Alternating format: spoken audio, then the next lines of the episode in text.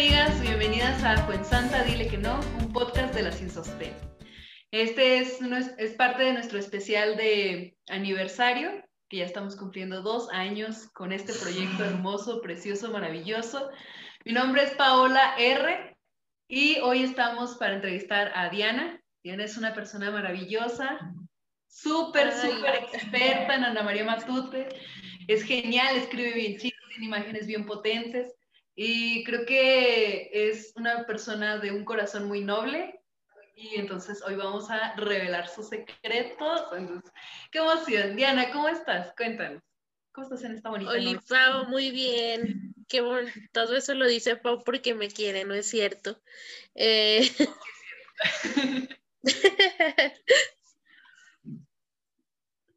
Pero, lo siento, es que como que mi internet pero todo muy bien, ¿tú cómo estás? Bien, bien. Es una noche bastante tranquila, entonces, pues, pues va, a estar bien, va a estar bien. ¿Estás lista para tu entrevista? ¿Estás lista para desentrañar los más grandes secretos que hay en ti? No lo sé. Espero que sí, realmente. sí.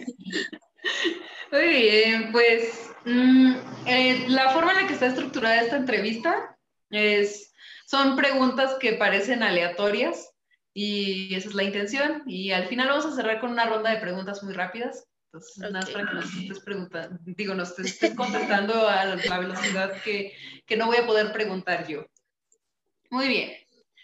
Cuéntanos, Diana, ¿cuál era tu mayor sueño en la infancia? Ay, bueno, de niña, mm, de niña yo quería ser periodista como Luisa Lane. Ah, me, creo que, bueno, Luisa Lane me gustaba porque creía que era un personaje súper fuerte.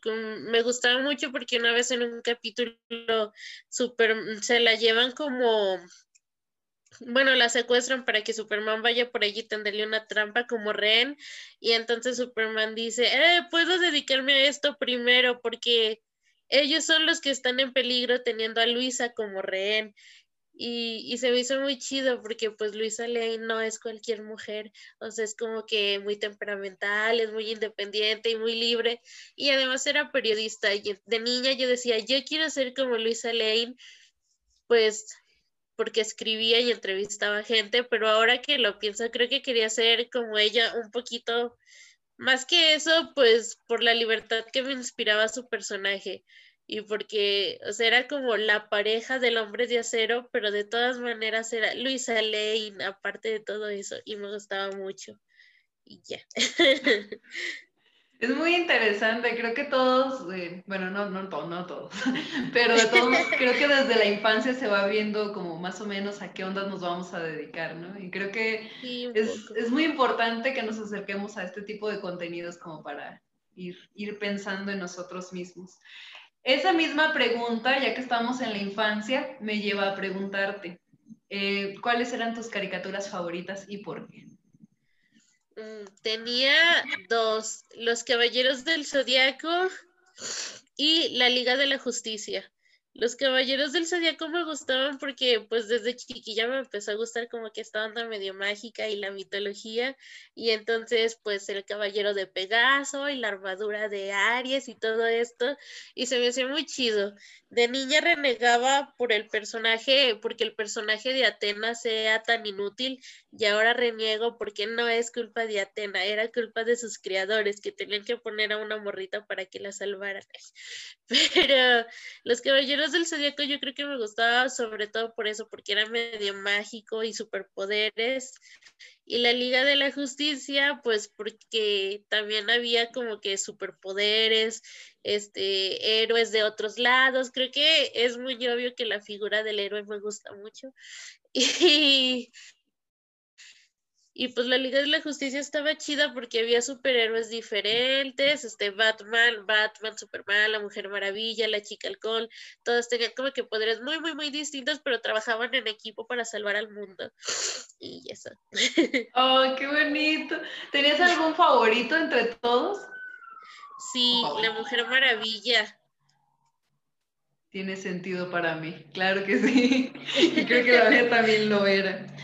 Y ahora, pasando a la adultez. Bueno, cuando eras más chica, ¿te imaginabas esta versión de adultez? Ay, no, la verdad no. no, creo que me imaginaba muchas cosas, pero ninguna se parece mucho a esto. Este, no sé, igual un poquito pues por la todas las esperanzas que teníamos de niños o jóvenes que el que voy a terminar la universidad, voy a trabajar de esto, voy a tener mi casa. Este, pero aparte de eso, a lo mejor hay muchas cosas que cuando era más joven no me cuestionaba o no, o no pensaba en ellas. Y ahora, o sea, después de vivirlas o después de decir, eh, no manches, ¿cómo es que nunca habías pensado en esto? Es como, no es lo que esperaba, no estoy satisfecha, pero está bien. Creo que todos estamos en la misma. La, la adultez nunca te la pintaban tan, tan real. Sí, ajá. ¿Tú qué te imaginabas en realidad?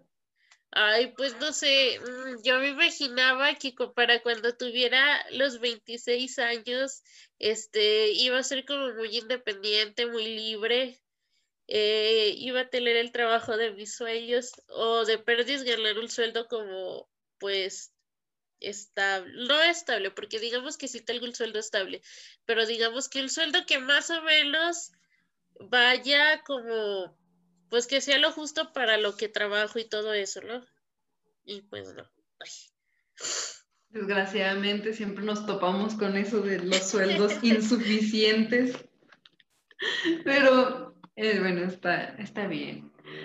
¿Cuáles son tus intereses actualmente? ¿Qué es lo que te impulsa en esta vida? Ufas. híjole, me desconecto. Eh, mm, pues no sé, creo que sobre todo el ver la diferencia entre lo que esperaba que fuera mi vida a esta edad y lo que es y pues lo que tengo que hacer para pues para ir un poquito por el camino que pensaba, ¿no? Este, como de para pues para alcanzar ciertas metas o por trabajar en ciertos proyectos que pues que no que no sé si sí se pueden hacer o no, pero pues tampoco hay que dejarlos así, ¿no? Por supuesto. muchas gracias, Dina. Eh, ahora yo tengo una duda súper grande. Eh, cuando hicimos el, el episodio anterior del podcast, en el que estábamos disfrazadas de las estaciones, y que cada estación fue perfecta para nosotras. ¿Por qué otoño contigo? Porque ¿qué, qué tiene otoño que tienes tú? Qué buena pregunta, Paola. Este, ah, no sé, el otoño me gusta mucho porque antes, antes me gustaba mucho la primavera porque está cerca del día de mi cumpleaños y es como el renacimiento, o sea, ya es que la, la, primavera luego simboliza el nacimiento o el renacimiento, porque reviven las flores, las temporadas de nacimiento y así, y me gustaba mucho, pero luego como que pensando en el otoño me gusta porque la primavera es como el inicio y el invierno es como que el fin, pero el otoño es como lo que está antes no directamente desde la primavera, porque pues primero está el verano, pero es como que ese punto en el que las cosas empiezan a morir, pero siguen vida, siguen vivas como el lo que hay en, medio de, la vida y de la muerte, y se me hace algo muy poético. Y, y no sé, yo creo que, bueno, aparte, el primer poema que leí como consciente es uno de Rubén Darío. No me acuerdo si sí se llama Juventud Divino Tesoro, creo que sí, pero es este que habla del otoño y relacionándolo con la vejez y todo esto. Ay, perdón, las crisis de los 20. Eh, pero no sé, ¿qué hay, de, ¿qué hay del otoño en mí? Creo que lo que me gusta más es sobre todo eso, lo poético que lo encuentro, este, que va como que acercando las cosas al fin, pero pues X no está bonito y está bien. Ay, a ver, déjame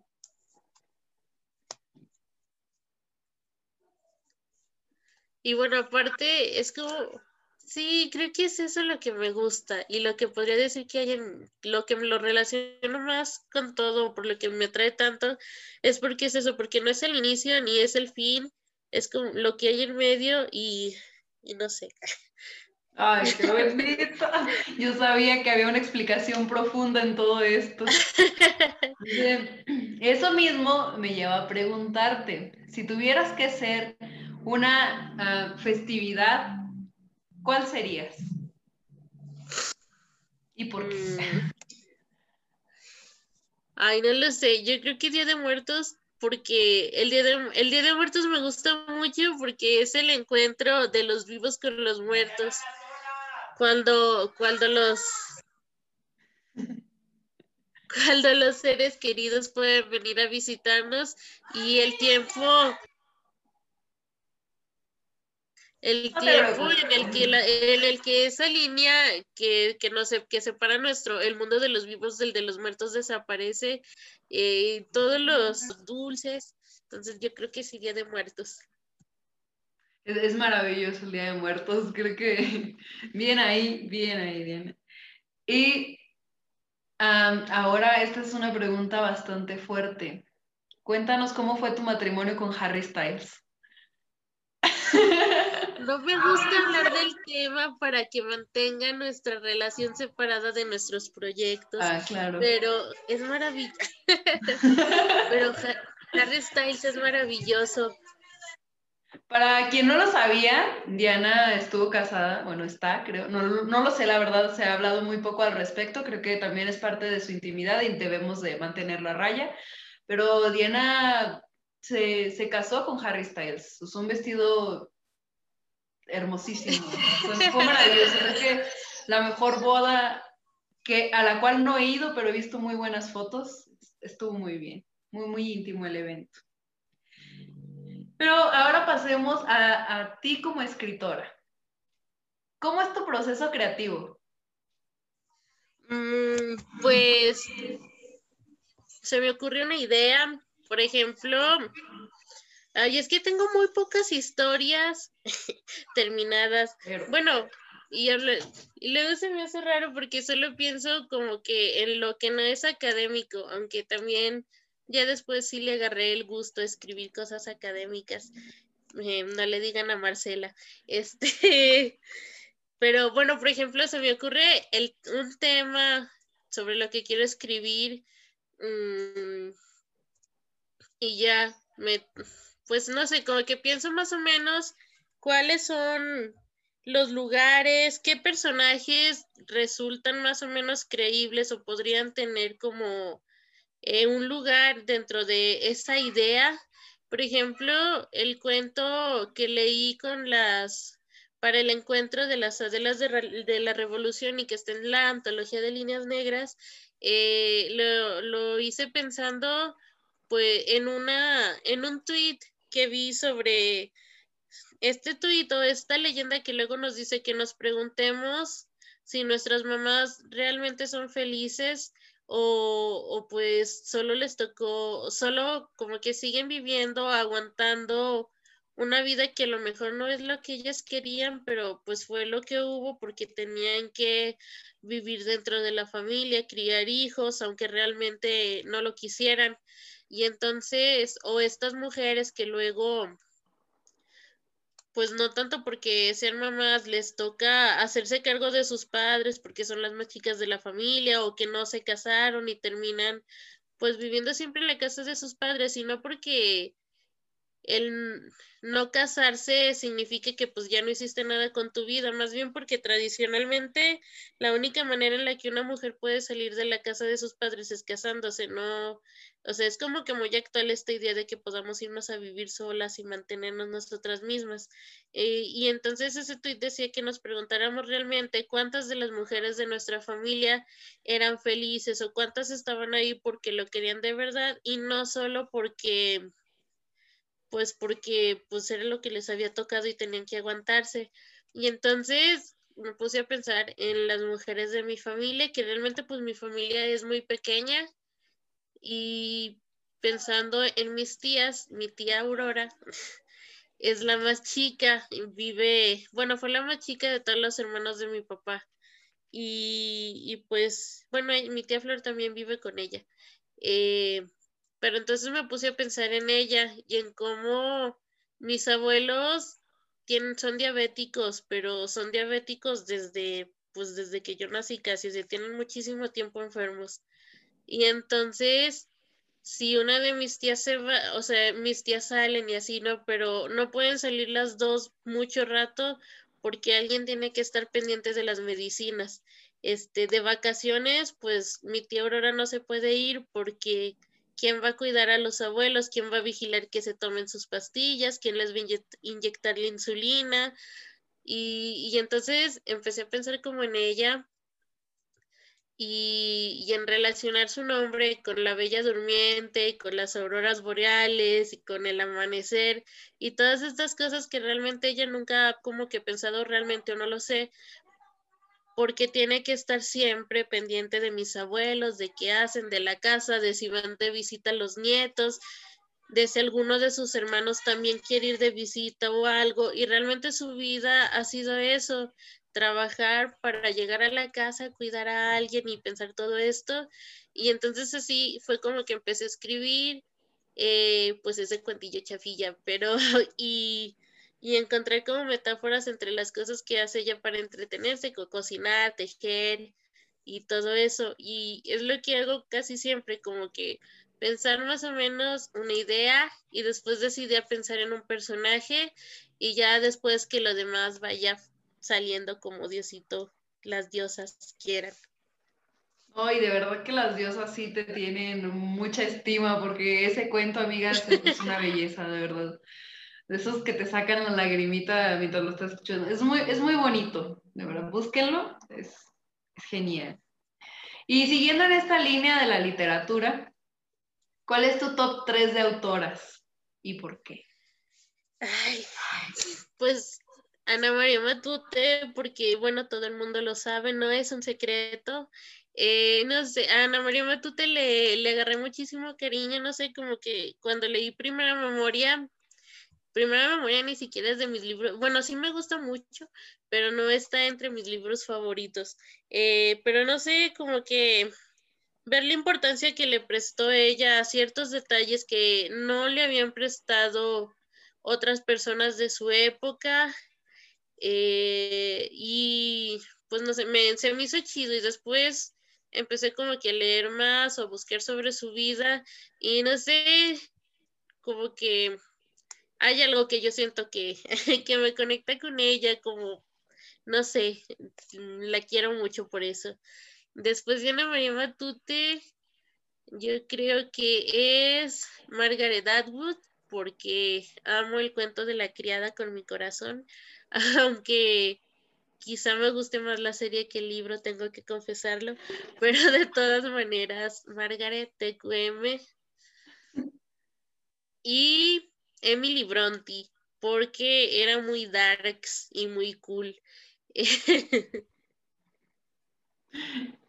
Muy, muy, muy, muy buena tu lista, de verdad. Me, me llena escucharte.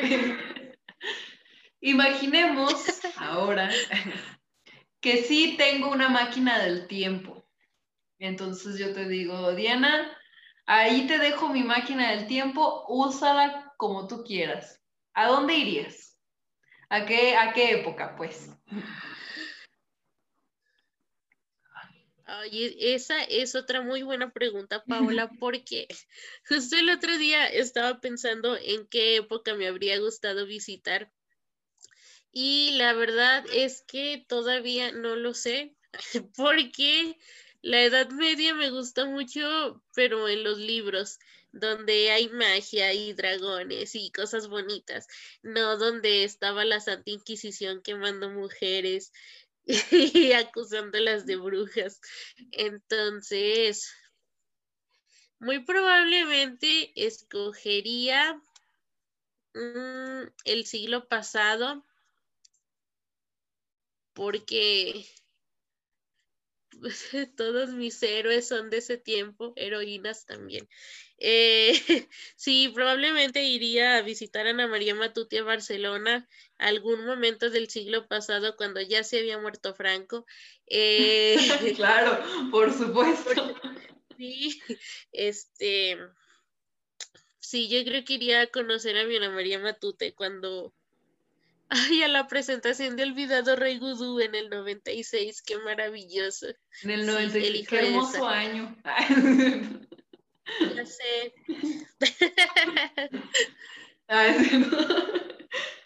Mm, ahora, me gustaría saber, porque todos tenemos diferentes procesos para hacer amistades, todos, muy diferentes. ¿Cuál es, ¿Qué tiene que ocurrir o cuál es el proceso que debe seguir una persona para poder ser tu amigo o amiga? Mm, pues hablarme, porque luego yo hablo mucho, pero cuando ya agarro confianza, antes de eso soy como que muy, no sé, muy introvertida, o luego me da ansiedad hablar con gente que no conozco, este, pero si me hablan soy muy chida, entonces háblenme. Eh, no tanto, pero que digo bien. Igual siempre se pueden reír de todas las cosas que me pasan, sí es gracioso. Y pues yo creo que solo eso, eh, que la otra persona empiece a hablarme y hablar sobre todo porque le doy como mucha importancia a la comunicación. Luego sí se me olvida responder los mensajes, una disculpa a todas las personas a las que luego no les contesto en tres semanas, las TQM de todas formas. Eh, ¿A ti te mandan pues mensajes? a veces. No, no te creas. ¿Y nos decías? Y ya, pues solo eso, igual, no sé, como que últimamente estaba pensando, porque, bueno, conocí a una persona hace un poco y, y es, o sea, y X, pero estaba como que hablando y dije, ay, ¿es el serio? O sea, de repente como que, mm, ay, bueno, sí, no tengo como que requisitos para que una persona sea mi amiga o amigo, eh, nada más que me hablen porque luego yo me chiveo. Es que soy de rancho, perdón. Sí, ah, bueno, yo creo que eres la sin sostén que más conocida, entonces es como que... Esperanzas. claro que sí, y la convocatoria sigue abierta, así que si quieren hablarle a alguien, háblenle. Es bien chida, siempre tiene buenos temas. Y siempre, además, tiene un tema que, del cual se desprenden más temas. Entonces, la plática puede fluir y puede seguir y puede seguir. Y es bien, bien hermoso. Ahora, otra pregunta de, ¿y si fuera? Sí, ¿con qué tipo de...? No, no. A ver, estoy, déjala replanteo otra vez. ¿Con qué criatura mitológica o ser mitológico te identificas? ¿O qué te gustaría hacer mm. si pudiera hacerlo? Tengo dos favoritos, el dragón y el pegaso, porque pues el pegaso es un caballo que, con alas, que es mejor que un caballo con alas. Y, y pues los dragones son súper poderosos, ¿no? Bueno, esos, quizá un dragón sí sea mejor que un caballo con alas, porque pues las alas y el fuego. y, y luego de repente a lo mejor puedo ser un poquito como impulsiva y o temperamental, entonces creo que el dragón refleja bien eso. Me gusta, me agrada, creo que sí, sí es lo, más adecuado. ¿Nos podrías contar un poquito? Es de fuego, como... Ah, sí, perdón, perdón, te, te, interrumpí, perdón, perdón. No, no. lo, igual solo iba a decir que es de fuego como Aries. Perdóname, Diana, soy muy mala en esto, no, no, sé en qué momento. Culpemos a Zoom. No te apures. ¿Cuáles son tus gustos musicales? Todos estamos ansiosos por ah. escucharlo. Esa también es una muy buena pregunta porque la verdad escucho muchísimas cosas, pero podemos definirlos entre Leo Jiménez, Harry Styles y casi cualquier cosa como me gustó mucho el pop, eh, pero sobre todo en español, este, no sé, La Quinta Estación, Jessie Joy, Amaral, eh, pero últimamente eh, puedo escuchar casi de todo, este, Selena, mi reina del Tex-Mex, oh. pero, ajá, pero lo casi lo que escucho siempre pues son Harry Styles y Leo Jiménez.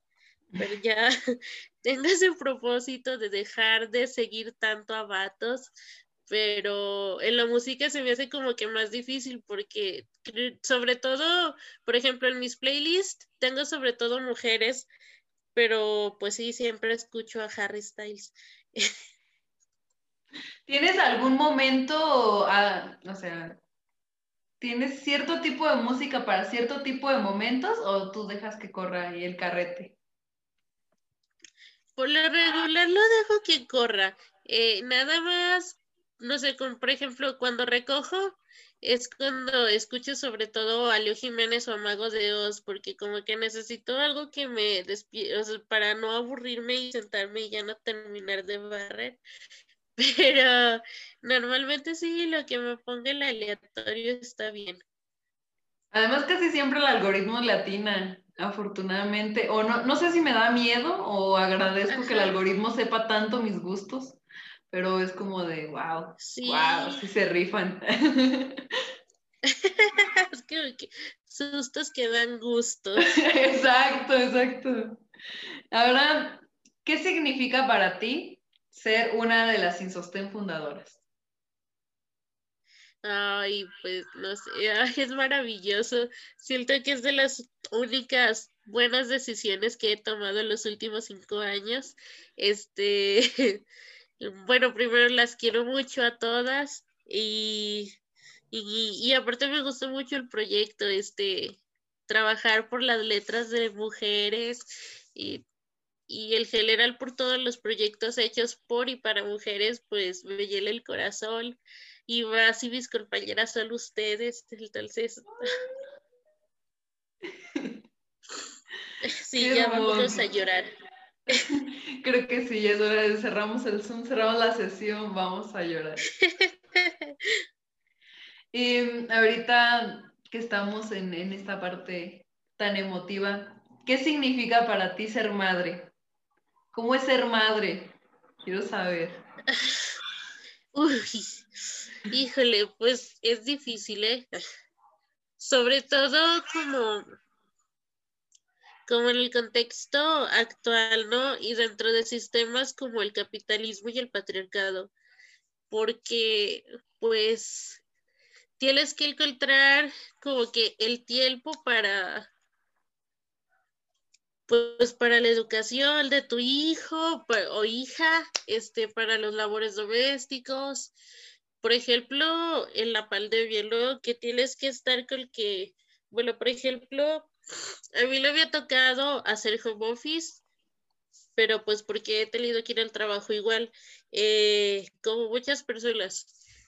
Pero, o sea, por ejemplo, esta onda de la de estudiar en casa es como que súper pesado porque pues tienes que estar al pendiente de las tareas que les dejan, eh, y luego, aparte de qué otras cosas les dejan fuera de las que proyectan por televisión, eh, Emily ha hecho como que un mes de tarea de todo lo que llevan en la escuela y me siento terrible. Maestra de Emily, no la corra del kinder, por favor.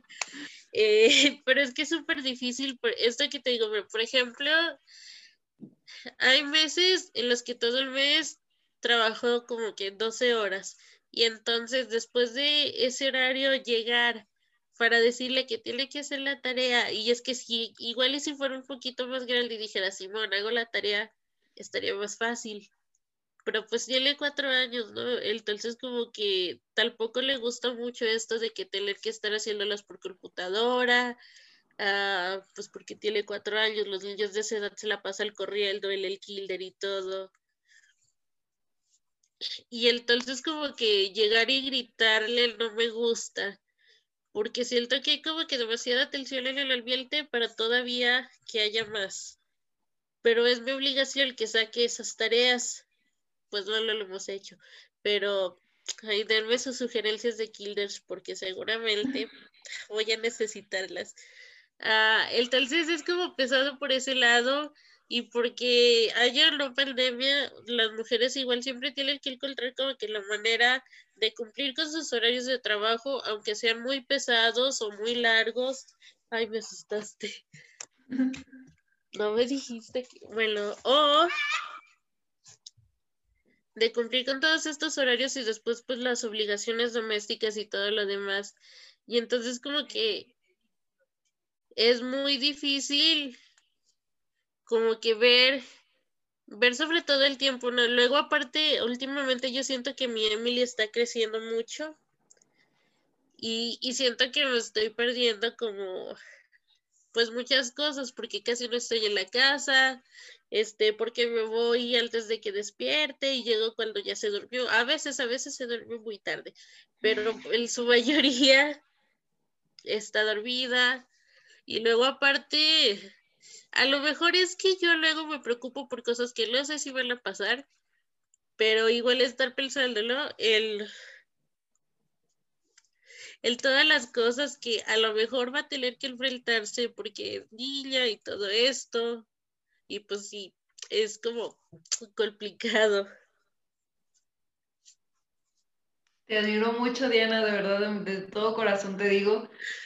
No, para mí es es genial saber que hay mujeres como tú y que sacan todo adelante, que trabajan, que tienen una hija y que su hija la están formando con, con esta ideología súper bonita de apoyarnos entre mujeres y que aprenda y que sea una niña libre. Y e, es fantástico, de verdad. Para mí eres uno de los ejemplos de madre que, voy a tener que llego a hacerlo. y, me llena mucha, mucha emoción que, estemos juntas en este proyecto. Entonces, de verdad, de verdad, te admiro muchísimo. Ahora si quieres vamos bajando, vamos bajando un poquito. ok. Respiremos.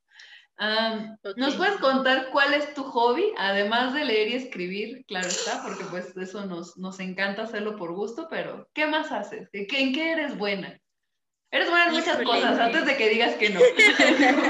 Te conozco. Creo que, bueno, además de leer y escribir, me gusta...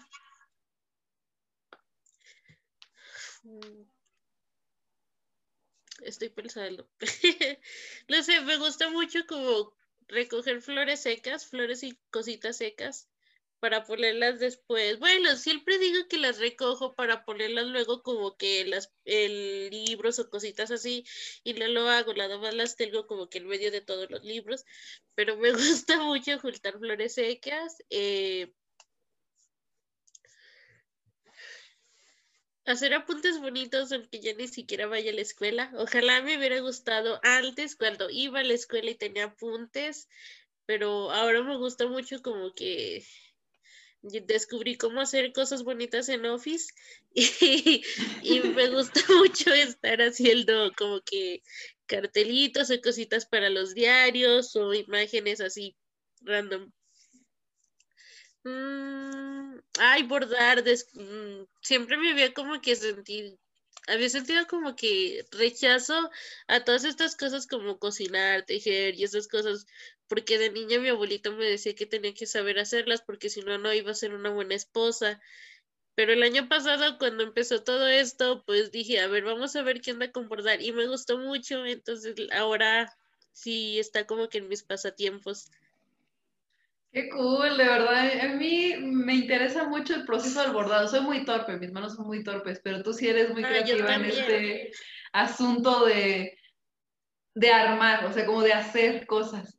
Entonces, qué, qué bonito, de verdad. Eso de lo de las flores secas no me lo esperaba y también es muy, muy interesante. ahora que acaba de terminar el año del terror, que fue 2020. Ay, sí. ¿Qué aprendiste durante el 2020 o en qué te ayudó la pandemia a, aprender sobre ti? Mm. pues, no sé, creo que... Mm, Ay, no sé, es que sabes que el 2020, no sé, a lo mejor en agosto ya puedo verlo de lejos y pensar que qué fue lo bueno de ese año. Eh, ah, me titulé, pero... la licenciada. Sí. Eh, pero no sé, creo que me ha ayudado mm, como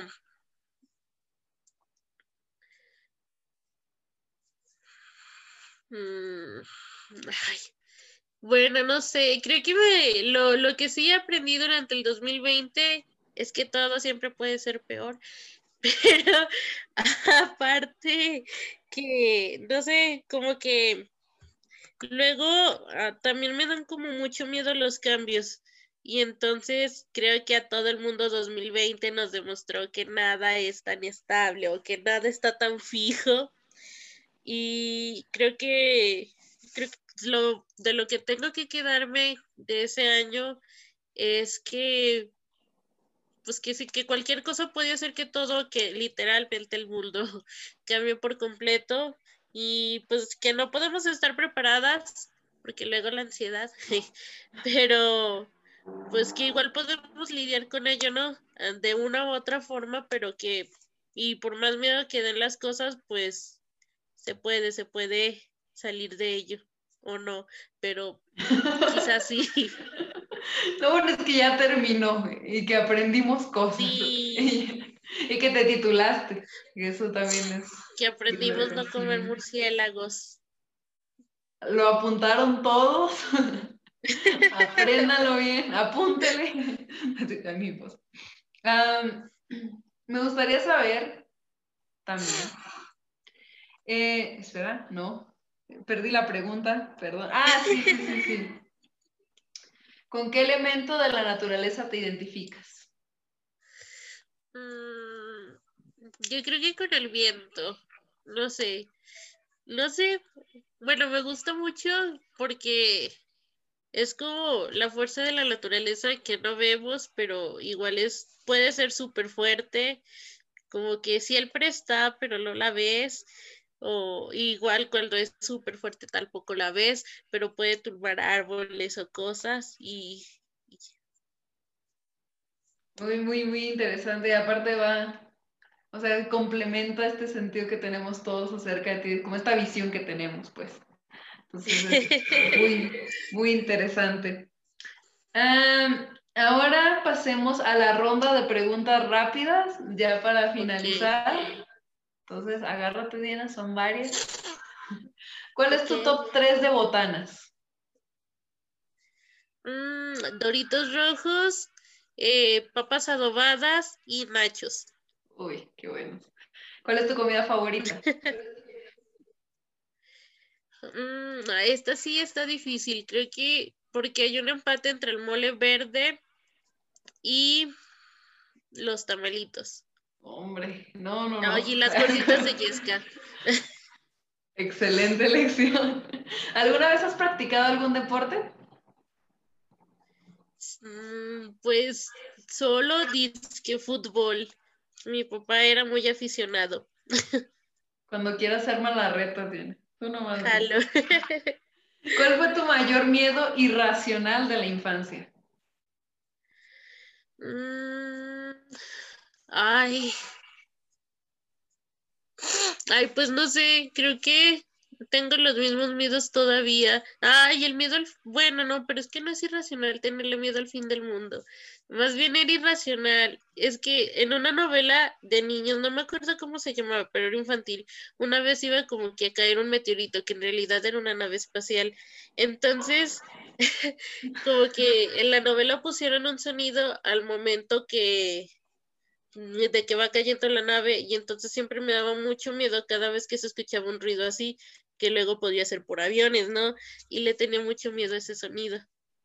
Pero no sé si es irracional o yo soy la irracional. No, creo que sí es irracional, sí está muy fuerte eso, que nos hicieron mucho daño las programaciones para niños de ese entonces. Nos dejó muy mal. ¿Cuál es tu película favorita? El Señor de los Anillos, las tres. Tiene sentido para mí. ¿Cómo batearías a alguien con tres palabras? Cinco, ah. cinco, cinco palabras. Ay, no lo sé. Ah, ay, no sé, no soy buena para eso. Mm, ¿Ustedes batean gente? Ah, no sé, pero igual siempre funciona muy bien el soy feminista. Creo que entonces con dos palabras basta para que se vaya. Ajá, récord. Muy bien. ¿Cuál es tu palabra favorita? Esta se la robé a Pau. mm, apapachar. Ay, qué bueno. ¿Por qué? Porque significa acariciar con el alma y también lo veo como muy tierno y poético. Ay, qué bonito. Ah, ¿Cuál es el juguete que te gustaría tener en este momento? Que yo ya soy adulto, pero quiero ese juguete ya. Mm, pues, a ver. Mm, ay, quiero la espada de Shira, de Shira y las princesas del poder. Está muy chida, pero está muy cara. Que se arme la cooperacha. Amigos, deposítenle a Diana. Necesitamos comprar esa espada. Por favor. ¿Cuál es la actividad cotidiana que más detestas? Que no sea trabajar, porque es a todos. Ah, claro. Eh, mm, ay, no sé. Mm, ay, no me gusta tener que levantarme temprano para peinarme. Creo que esa. Bueno, igual tampoco es como que digas, uff, cómo se peina Diana, ¿verdad? Pero bueno. De todos modos, echarse agüita o pasarse el cepillo ya te roba tiempo. Mm, ¿Cuál es tu prenda de vestir favorita?